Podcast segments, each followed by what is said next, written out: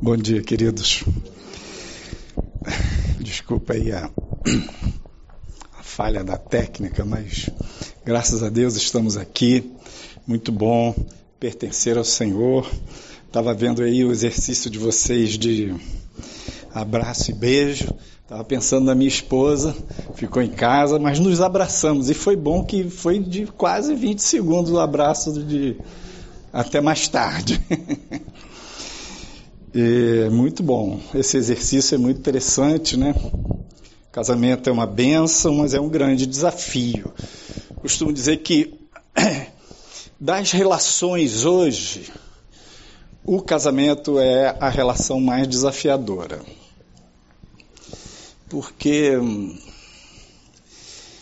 é, mudanças né, na atualidade, a cultura se tornou mais solta, com menos enquadramento de comportamento, enquadramento moral e tudo. E a espontaneidade aumenta a dificuldade. Então, é bom que é mais espontâneo, mas tende a ser mais difícil. O casamento é a relação mais próxima que existe entre pessoas. Você pode pensar que não, é com meu filho, a relação com o filho, mas a relação de mãe e filho é muito próxima, mas não tem um tipo de intimidade que implica que está presente no casamento, que é a intimidade sexual. Então, tem um mistério. Eu vou trazer uma palestra hoje. O, o assunto que eu vou falar, homem e mulher, mistério macho e fêmea baseado num livro que eu escrevi. Esse livro ele surgiu depois de muitas palestras, de encontro de casais, atendimento de casal. Eu sou psiquiatra, sou terapeuta de família, terapeuta de casal e psiquiatra clínico, né?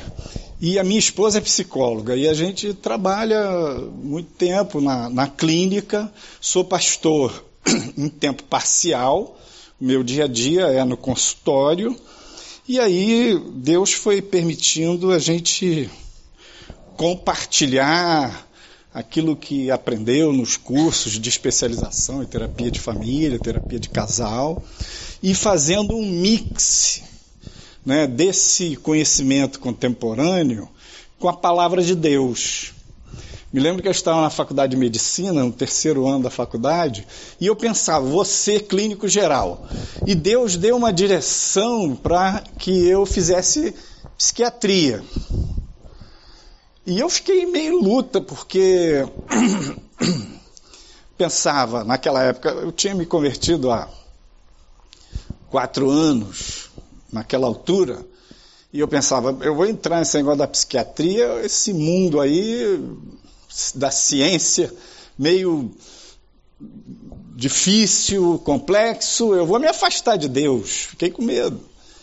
E Deus me, me deu assim a direção, me dirigiu para ler Daniel. E lendo Daniel, capítulo 1, ele se propõe com os seus três amigos não se contaminarem com a comida do rei.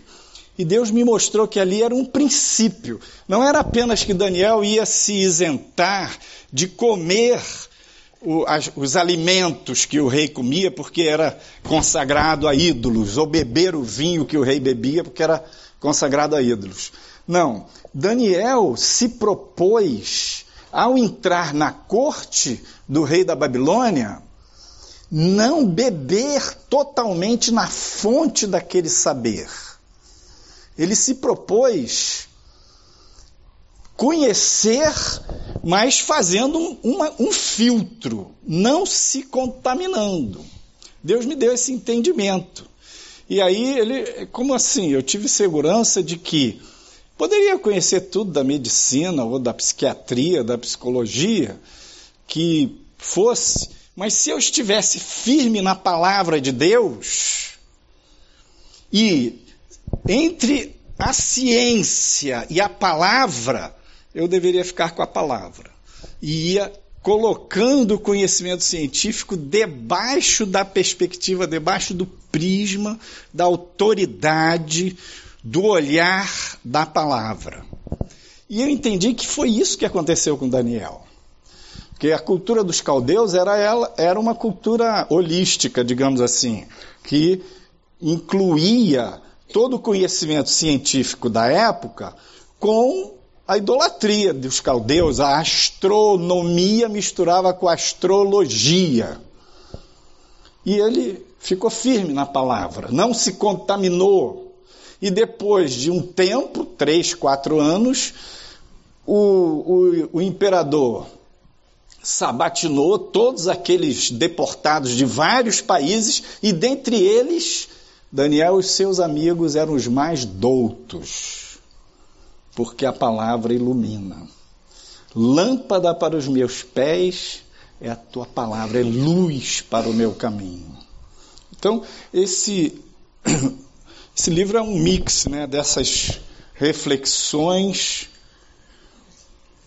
Começando, Gênesis 1, 27 diz: Criou Deus o homem à sua imagem. A imagem de Deus o criou. Macho e fêmea os criou. O título do meu livro é O Mistério Macho e Fêmea. Pedi uma pessoa para ler e dar uma sugestão, a pessoa gostou e falou: Olha, eu só sugiro que você mude o título. Macho e fêmea parece uma coisa meio animal. Bota homem e mulher. Eu falei, mas na minha tradução da Bíblia, ao meio da revista corrigida, fala macho e fêmea os criou. Falei, não, vou deixar mais fêmea mesmo. Por quê? Porque hoje tem todo um movimento de relativização do masculino do feminino, todo o movimento de dizer que isso é só cultural. Homem e mulher é só cultural. Esquecer o biológico, não sei onde eles puseram o biológico, entendeu? E diz que é tudo só cultura. Mas a Bíblia diz que os criou macho e fêmea. E a imagem de Deus os criou. Ou seja, nós refletimos, expressamos a imagem e semelhança de Deus. E aí associa essa imagem e semelhança com o macho e fêmea. Então, o masculino e o feminino, o homem e a mulher, é que expressam a imagem e semelhança de Deus. A plena imagem e semelhança não está só no macho, nem só na fêmea. Está em ambos. Então, os dois têm latente em si essa imagem e semelhança. E quando Deus nos criou, macho e fêmea, quando Deus bolou esse jeito da gente reproduzir, da gente vir a existir através da comunhão sexual, a reprodução, ele tinha um propósito. Deus tinha um modelo. Como modelo? Também é outra coisa que está complicado no nosso tempo, é essa ideia de que há um modelo, há um padrão a ser seguido. Hoje, modelo, 50 anos atrás, se usava essa expressão, modelo, para a escola modelo, marido modelo, esposa modelo, pai modelo. Hoje, modelo é só top model, Gisele Bündchen, mais nada. Porque não tem mais, a cultura não trata, não lida mais com padrões. Mas a Bíblia lida com padrões. A Bíblia diz o que é certo e o que é errado. E, e tem padrões bíblicos a nível moral que não são negociáveis. Então há um modelo de Deus, há um ideal de Deus para o casamento. Deus tem um propósito no casamento. Aqui dentro da teoria sistêmica que eu trabalho em terapia de família, de casal, com abordagem sistêmica, se usa, se faz o genograma, que é como se fosse uma árvore genealógica da pessoa, da família e tal. Aí se, se convencionou que o masculino é o quadrado e o feminino é o símbolo redondo. Então aqui está o homem e a mulher. E nessa imagem e semelhança que Deus fez, o M aqui é de macho, o F aqui é de fêmea. Aqui na mulher, o F é grande porque prevalecem as características femininas na mulher. Mas ela trazia consigo também aquelas masculinas. O, o M aqui no homem é grande porque prevalecem as principais características masculinas que Deus colocou no homem. E também todo homem traz consigo o F pequeno do feminino. Então, nesses estudos, tem muitos livros que falam do masculino e feminino, do homem e da mulher, e das características. Tem uns interessantes, eles são é, eles são de Marte, elas são de Vênus. É um que é interessante. Tem um que é evangélico que diz: eles são ostras, elas são pés de cabra. Então, nesse estudo, eu desenvolvi a ideia de que existem sete características prevalentes no macho e sete características prevalentes na fêmea. E as 14 representam a imagem e semelhança de Deus. Tem a ver com coisas que Deus deu, com talentos e potenciais que Deus deu para o homem. Então, nós vamos ver aqui aquelas sete principais características do macho. O antes da queda quer dizer, é um exercício difícil. Por quê? Nós estamos acostumados a nos perceber, eu como homem, percebo os outros homens, perceber as mulheres a partir do meu olhar masculino, e as mulheres, como mulher, se percebe, percebe as outras mulheres, os outros homens, a partir do seu olhar feminino. E nós fomos marcados pelo pecado. A Bíblia fala do evento da queda. E o pecado distorceu tudo. Então, neste primeiro momento, o exercício é tentar pensar o macho, o homem, e a fêmea, a mulher, antes do pecado.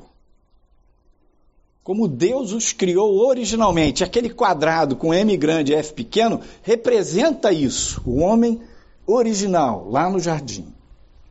Como é que era? Que características são essas? Então eu uso a ideia das CNTP. Aqui é o macho nas CNTP. CNTP é aquela condições normais de temperatura e pressão no ensino médio, estuda física, química, todas as experiências têm que ser naquelas condições, porque se alterar a pressão ou a temperatura, altera a experiência. Então vamos pensar que a nossa CNTP era o jardim. O homem em comunhão com Deus, consigo mesmo e com a sua mulher. A mulher em comunhão com Deus, consigo mesma e com seu marido. Ok? Então, as sete características principais do homem, o masculino. Objetividade. Imagina que a nossa mente tem um olho. Sua vida psíquica tem um olhar. E o foco do olhar masculino está fora. É como se a mente do homem tivesse sempre olhando para alguma coisa fora dele. É um olhar objetivo. Foi Deus que fez assim. Não está errado ser assim. Objetivo. Segunda característica masculina. O homem funciona mais na racionalidade. Então, o homem é objetivo e racional. Funciona mais no pensamento, na lógica, no raciocínio. Terceira característica masculina. Pensa que tudo nas CNTP. É claro que a gente olha e embola com a noção da queda, mas pensa, lá no, no jardim, Deus fez assim. Terceira característica, movido por metas objetivas, ou seja, alvos externos. Então, se o olhar masculino está fora e ele é, funciona mais na racionalidade, as motivações masculinas são sempre objetivas. Tipo, Os machos estão sempre pensando que montanha vai subir. Onde é que eu vou chegar? O que, que eu vou fazer? É como se fosse uma coisa espontânea. Que, que eu vou fazer? Que montanha eu vou subir? Então, o que fazer relativo aos às motivações é sempre uma questão, uma pergunta masculina.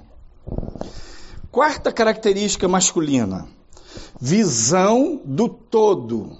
Tem o, o homem tem uma boa orientação espacial e tem uma boa visão de conjunto. Tipo, um homem entra nesse ambiente aqui, ele tem um olhar de varredura.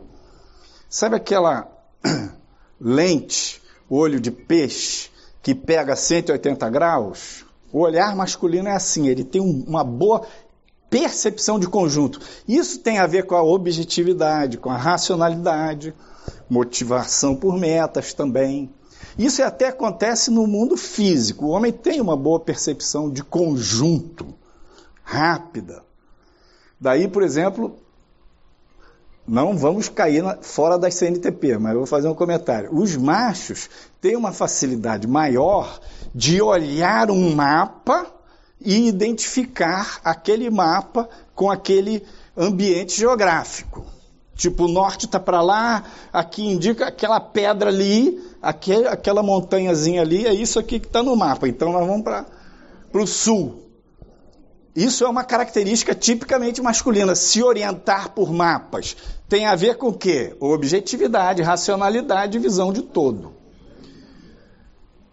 Individualidade. Essa é outra característica que Deus deu ao homem.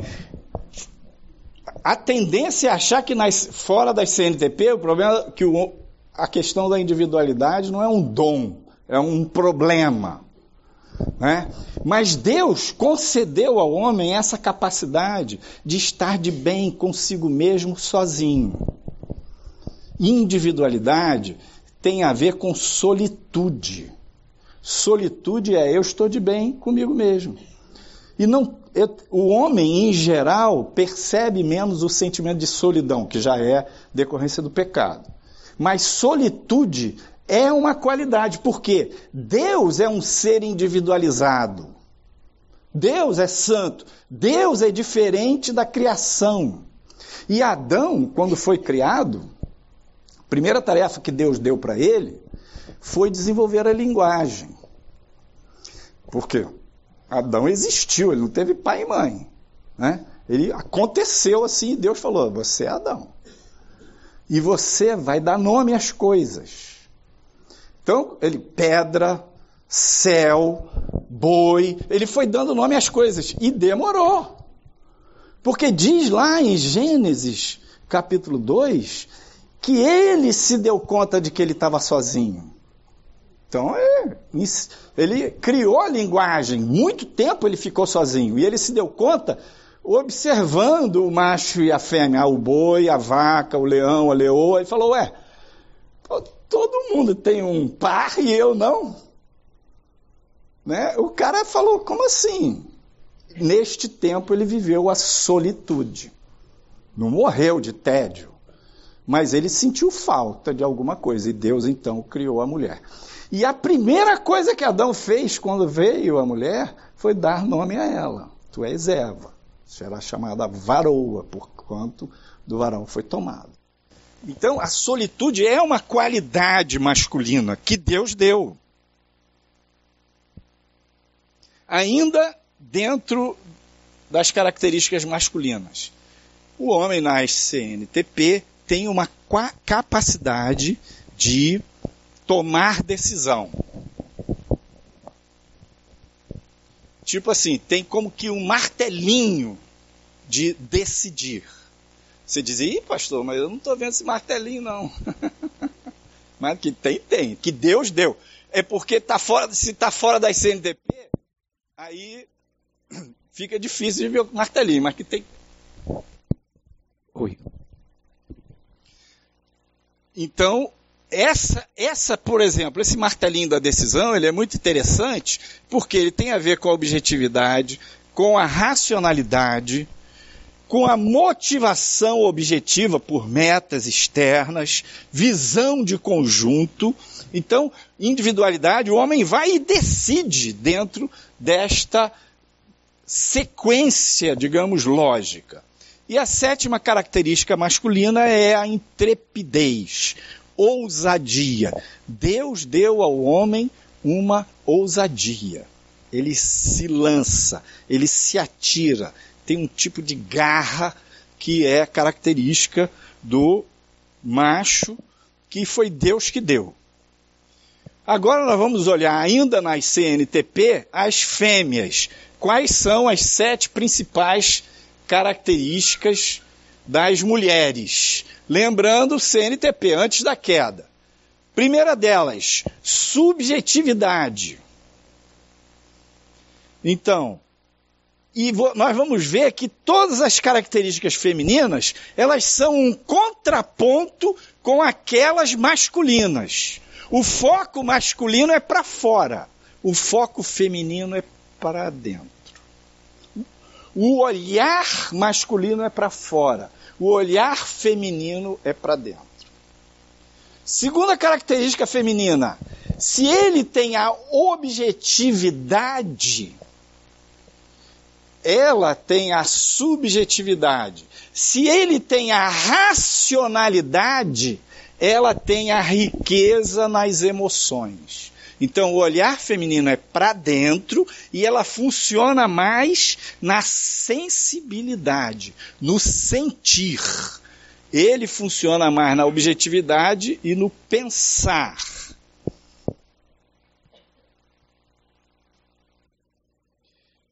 As, as motivações masculinas são objetivas. As motivações femininas são subjetivas. O cara está pensando que montanha eu vou subir. Ele diz para a mulher: Nós vamos subir aquela montanha. Aí a mulher diz: Como? De que jeito? Tem que levar um lanchinho? Faz frio lá em cima? Como que a gente vai chegar lá, compadre? Aí o cara não quer saber. Ele só pensa que ele vai subir a montanha. Mas ela pensa no como que vai fazer aquilo. Os detalhes, a percepção. Tem uma coisa linda na vida de Jacó, ele já tinha apanhado bastante na vida e já tinha passado o Val do Jabó, que já andava mancando e já chamava Israel. E quando Esaú vem pra, com 400 homens, ele falou, esse cara vai me matar. Mas ele clamou a Deus, e aí Esaú falou para ele, mandou um monte de presente para Esaú, Esaú falou para ele, vamos que eu levo você. E ele falou, não, vai na frente, porque eu vou mais devagar no passo das crianças e no passo das crias. Jacó agora já era sensível e sabia que ele tinha que andar de acordo com o passo da família dele. O bem maior dele não era a vaca, boi, cabrito, era aquele povo que ele tinha. Suas mulheres, seus filhos, o passo das crianças. Então, outra característica feminina, visão dos detalhes. Se o homem vê bem o conjunto e vê, a mulher vê os detalhes. E ela vai lá no fundo e percebe detalhes que o homem não percebe. Você pergunta para um homem, onde é que é tal coisa? Ele diz assim, você está na rua, ele fala assim, você segue aqui, vira na terceira rua à esquerda. Aí, você anda mais 200 metros, você chega. Pergunta para a mulher, ela diz, você segue aqui, tem uma lojinha com um negocinho amarelinho? Aí você entra. Cara, o homem vai, ele não acha a lojinha com o negocinho amarelinho. Ele diz para a mulher, onde é que está tal coisa? Aí ela diz, lá no armário. Meu Deus, eu falo para minha mulher, mas um armário é grande. A esquerda, a direita, em cima ou embaixo. e ela, e o cara vai lá e não acha. Ela chega lá e pá, encontra o negócio. O que, que é isso? Percepção dos detalhes. É dom que Deus deu. A mulher pega o filho, leva no pediatra. Aí o pediatra examina objetivamente, temperatura, vê o pulso, ausculta o pulmão, não acha nada. Mãe, está preocupado demais, leva para casa. Dia seguinte o garoto cai doente. Como assim? Ela percebe detalhes. E a quinta característica feminina faz um contraponto com a quinta masculina. Ele traz a mensagem da individualidade. Os homens têm uma mensagem de que eu sou um indivíduo, você é indivíduo, fala para a mulher, para os filhos, cada um é um indivíduo na relação. A mulher traz a mensagem da conexão. Ela promove a liga afetiva, porque isso tem a ver com a subjetividade, com a riqueza das emoções, com as motivações subjetivas, percepção dos detalhes. Então, se na massa do bolo a fêmea é a manteiga, é o óleo, é aquilo que unta a farinha, que faz tudo se conectar. Então, na família, a mulher é que promove a conexão. E isso é um dom feminino, porque ela está conectada com o marido, com os filhos. Por exemplo, eu falei que a mulher é subjetiva, ela olha para dentro. Nem por isso ela é egoísta. Porque as mulheres, elas olham as subjetividades. Como assim? A própria subjetividade, o mundo interno dela, do marido, do filho, ela está conectada nela e nos outros à sua volta. Sexta característica feminina, intuição. Lembra? O martelinho da decisão e a mulher tem a intuição. A intuição tem a ver com subjetividade, riqueza das emoções, motivações subjetivas, visão dos detalhes, conectividade. A mulher é super plugada às coisas à sua volta, coisas e pessoas, e ela então vai ter uma intuição. Veja que coisa maravilhosa e estranha. Deus deu ao homem o poder de decisão mas deu para a mulher o radar. A intuição, Deus não deu para ele, deu para ela, chamado sexto sentido feminino. E olha, precisamos reconhecer. O grau de acerto é alto. Desde garoto, sua, mãe dizia: Menino, leva o casaco. Não, eu vou levar. Não, chega lá, faz um frio danado, você fica gripado. Olha o guarda-chuva. Coisa de praga de mãe pega, né? Aquele negócio, é, o negócio é sério por causa da intuição. O radar é real. Sétima característica feminina: a mulher tem uma maior noção de risco e perigo. Ele tem uma ousadia, uma intrepidez e ela tem uma coisa de prudência, uma atitude de moderação. É claro que agora eu vou falar isso, já tem a ver com fora da CNTP, mas não é por acaso que o seguro da mulher é mais barato. Seguro de automóvel. Porque ela se acidenta menos. E se acidenta menos por quê? Porque ela é mais prudente. E a, as empresas de seguros sabem disso. Fazem o cálculo atuarial. Sabem as estatísticas. Então, a prudência na mulher é uma característica importante.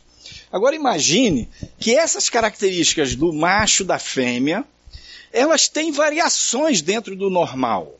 No meu livro eu falo que, dou um exemplo assim, imagina que você tem homens que são mais fortes, uma voz mais grave. Tem homens que são menos, tem menos força física, voz mais aguda.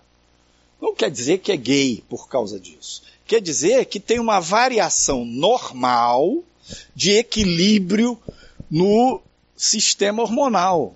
Tem homens que têm um grau de testosterona mais pesado. Outros que têm um grau de testosterona um pouco mais leve, com uma relativa um relativo estrogênio um pouco mais alto, que é o hormônio feminino.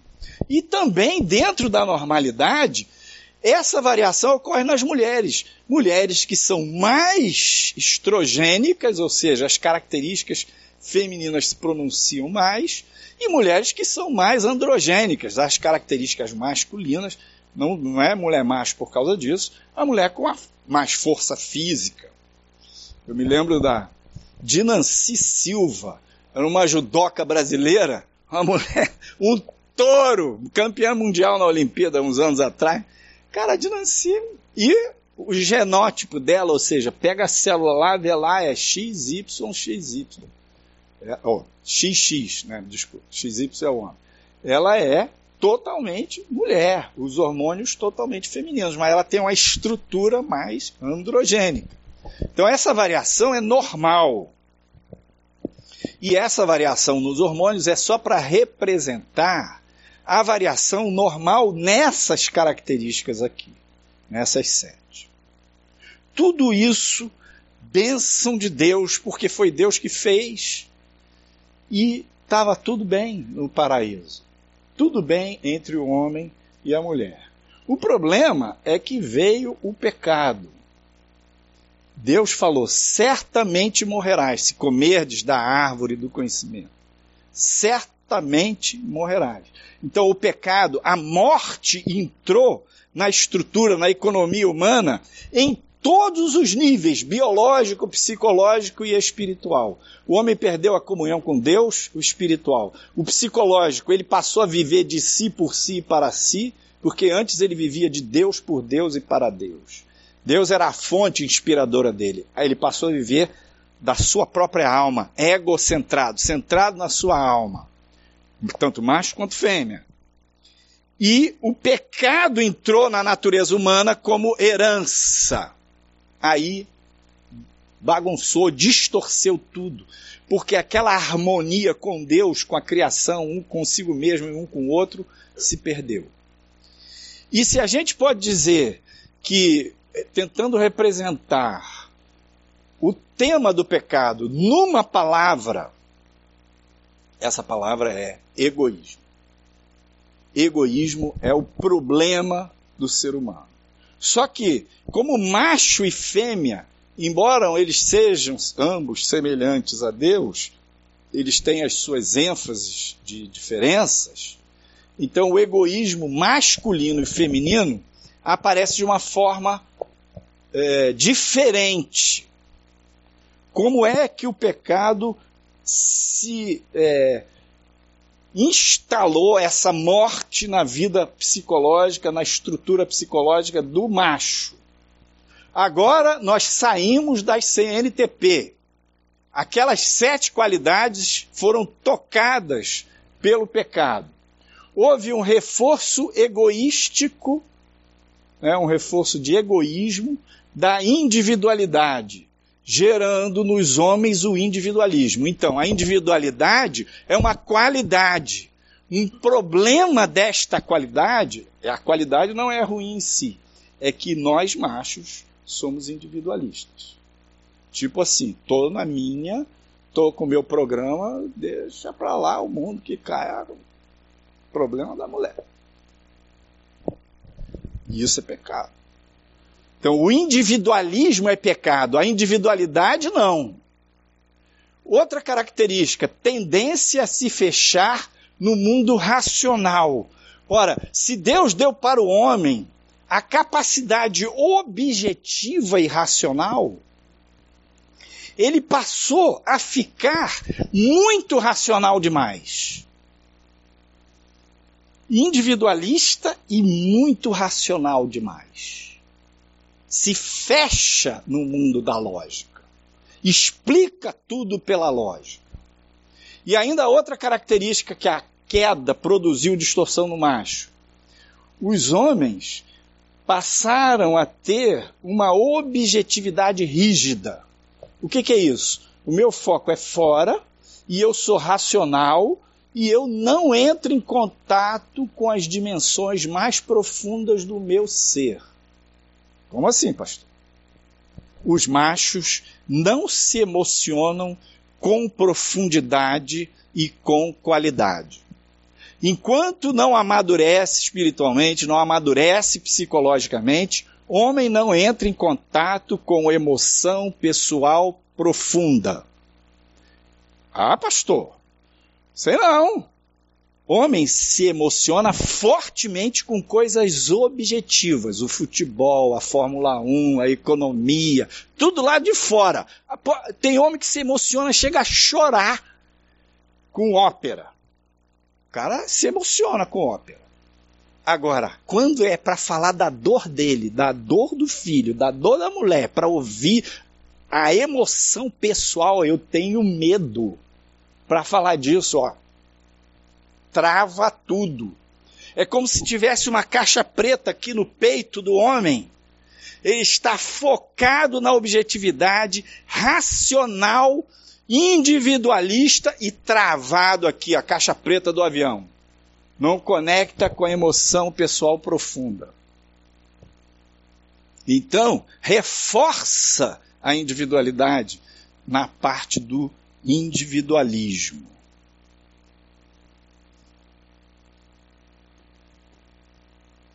Agora vamos ver as principais distorções que aconteceram na mulher depois da queda. Como o foco feminino é subjetivo e a mulher rica nas emoções, a mulher tem uma percepção mais aguda, mais profunda do seu mundo interno. Então, a falta de Deus gerou uma sensação de falta que a mulher percebe mais do que o homem.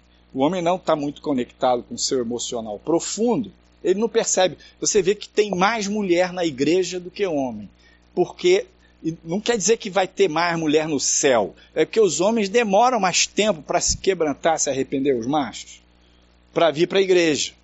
Né? E a mulher não, ela tem uma percepção melhor da carência emocional e da falta de Deus. Agora, esta carência que ficou depois da queda produziu na mulher uma sensação de falta que ela projeta no outro. Como assim? Deus disse para a mulher: é, teu desejo será para o teu marido, e ele te dominará. Está escrito lá em Gênesis 3, depois da queda. Teu desejo será para o teu marido. Ali se instalou o patriarcado, até ali tinha uma certa hierarquia pela antiguidade, ou porque dominou a linguagem primeiro, do homem sobre a mulher, mas muito discreta. Ali não. Deus falou: daqui para frente é patriarcado.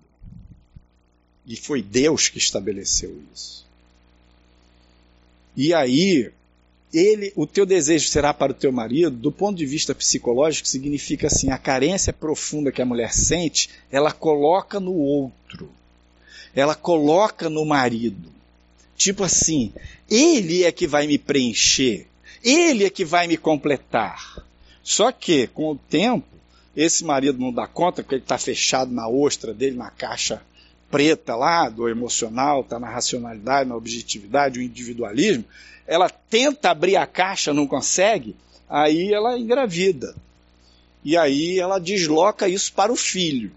Aí o filho cresce, arranja uma namorada e vai-se embora, ela desloca para o neto e vai por aí afora. Ela vai sempre desejando algo, um outro, afetivamente. Ela tem uma sensação de carência que ela põe na conta do outro. Outra característica é a capacidade de conexão que Deus deu para a mulher a individualidade se tornou individualismo, criando um isolamento maior do homem. A conectividade, que é um dom que Deus deu para a mulher, se tornou excessiva. Então, um dos problemas do homem é que ele não consegue se plugar emocionalmente com as coisas, as pessoas à sua volta, se plugar profundamente. E um dos problemas da mulher é que ela se pluga pluga, pluga, pluga, pluga, pluga. Não consegue desplugar. Então a mulher acorda faz a sua oração, liga o celular, liga a TV, o rádio, bota suas panelas para funcionar, se prepara, passa o batom, vai para o trabalho, bota as crianças. Cara, ela está plugada em tudo ao mesmo tempo. Na mãe, na irmã, não sei quem, no problema da vizinha, ainda olha o filho da, da vizinha no play e sofre com aquilo, vê a notícia na TV, sofre com aquela notícia. Caramba! É um sofrimento demais da conta. Tem que tirar o plug. E os machos? Navegando em céu de brigadeiro. Não pluga! Problema sério. Uma vez eu estava falando sobre esse assunto lá no interior de São Paulo, numa pós-graduação, e uma mulher falou assim: é verdade, doutor. Mulher, esse negócio de estar tá plugado demais é verdade. Mulher é que nem toco de rio. Eu falei, como assim? Me explica, toco de rio. Ah, é porque o toco vai descendo no rio, agarra no barranco, prende na galhada, vai se demorando. É isso mesmo. Eu prego, eu sou pastor, minha esposa é pastora. Terminei a pregação, é um que vem cumprimentar, outro que vem falar, outro pede oração, outro vai dar um recadinho e tal, e eu vou atravessando ali no povo. Quando eu chego lá fora, minha mulher está lá dentro.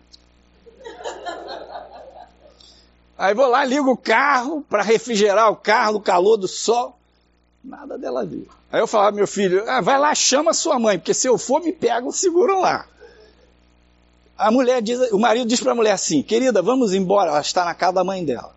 Ela diz, vamos. Do momento que eles dizem vamos, ao momento que eles entram no carro, uma hora e meia. Porque na hora que vai sair, não, mas e aquela receitinha, não sei o que, liga para mim. Aí começa a trocar receita mesmo. Super plugada, mais da conta e sofre por causa disso. O egoísmo masculino, ele está claramente colocado no seu isolamento, no seu fechamento racional, no bloqueio das emoções. E o egoísmo feminino? Está ligado ao afeto dela. O egoísmo no macho ele é mais grosseiro e visível. Vamos ver como é que aparece esse egoísmo no macho.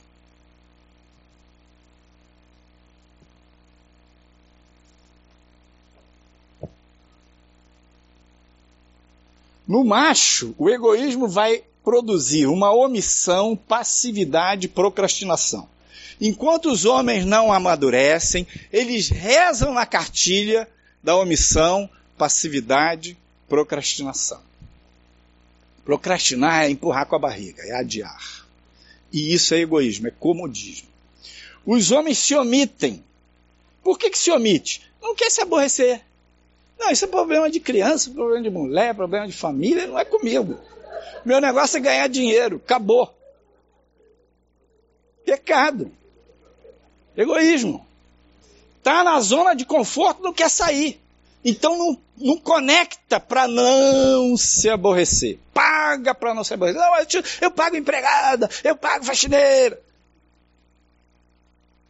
Egoísmo é casca grossa. E no fundo, omissão, passividade, procrastinação são farinha do mesmo saco. É tudo um padrão. Os homens são omissos, passivos e procrastinadores enquanto não amadurecem. Ah, pastor, peraí, eu sou o CEO da empresa tal. Oh, maravilha, glória a Deus, que benção. O problema não é na empresa, porque a empresa é o mundo objetivo. É o mundo da rua, é o mundo do trabalho, é o mundo racional. Ali o homem vai bem. O problema é dentro de casa, meu filho. É dentro de casa que ele é omisso, passivo e procrastinador. Aí é que a coisa pega. Você quer saber qual é a verdadeira qualidade espiritual, emocional, psicológica do homem? Vai lá para dentro da casa dele, mergulha na casa dele, pergunta para a mulher e para os filhos.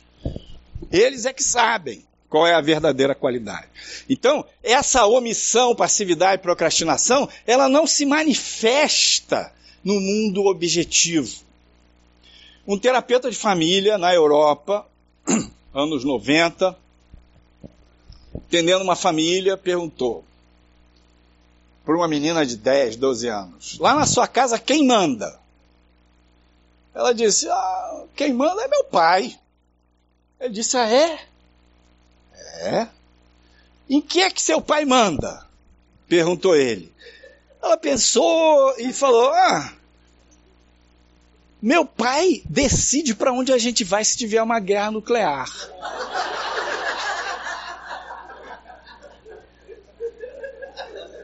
Tá bom. Aí ele perguntou: E a sua mãe manda em quê? Ela disse: Ah, minha mãe decide o que a gente compra no supermercado, onde a gente estuda, onde vai passar as férias. Ou seja, se tiver guerra nuclear, o cara pita. Ele vive na estratosfera.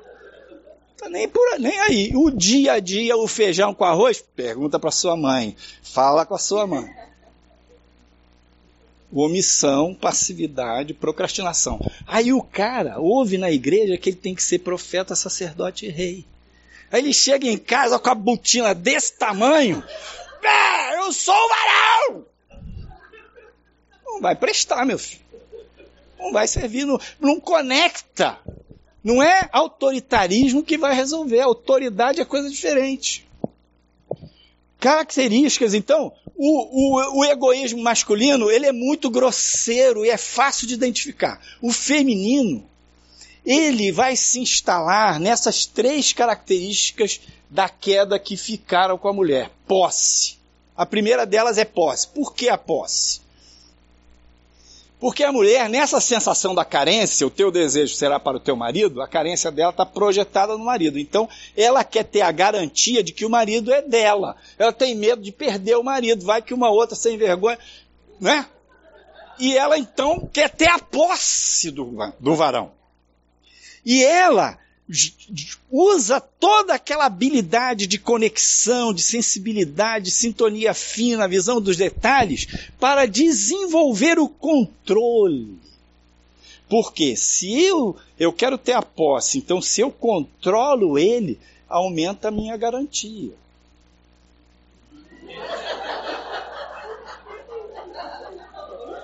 E no relacionamento, quem tem a posse e o controle tem o poder. Poder. Por isso a garota disse: Meu pai decide se tem guerra nuclear. Então o egoísmo feminino está embutido no amor dela. O egoísmo feminino está embutido na ansiedade de controlar. É meu. Eu digo assim: a mulher, se pudesse, ela engolia o marido. Mulher que ama mesmo, ela quer engolir e fazer o cara ficar grávida dele, como diz lá no Nordeste, buchuda dele. É meu e ninguém tasca. Entendeu? Ela é dona do, da parada, ela é dona do cara. Entendeu? E ele, como é casca grossa, individualista, individualidade é bom, mas ele é individualista, não se deixa engolir. E fica o gato atrás do rato. A vida toda ela atrás dele e ele no controle remoto, lá dentro da TV, lá longe. Então, Deus quer trabalhar essas coisas em nós. Porque isso aqui é decorrência do pecado. O fato é que os homens não conhecem as fêmeas. O marido não conhece a esposa enquanto ele não amadurece. Há um mistério no coração. E a fêmea também não conhece o marido. Como ambos são imagem e semelhança de Deus, tem guardado no coração do homem todo aquele resto de conteúdo do feminino. Mas o pecado criou um bloqueio. Como elas são imagem e semelhança de Deus, tem guardado no coração delas todo aquele outro conteúdo do masculino que completa a imagem e semelhança, mas está escondido por causa do pecado.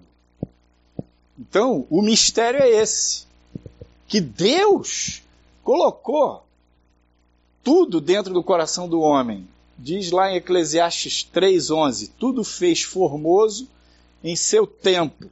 Também pôs o mundo no coração do homem. Vamos pensar, pôs os mistérios no coração do homem, pôs a imagem e semelhança plena no coração do homem, sem que este possa descobrir a obra que Deus fez do princípio até o fim. Então a gente tem aqui esta condição. O quadrado é o homem, o M grande é de masculino, essa barreira aqui esconde o feminino. Então os homens, enquanto não amadurecem, têm esse bloqueio que eles não acessam a sua sensibilidade, aquelas outras características femininas.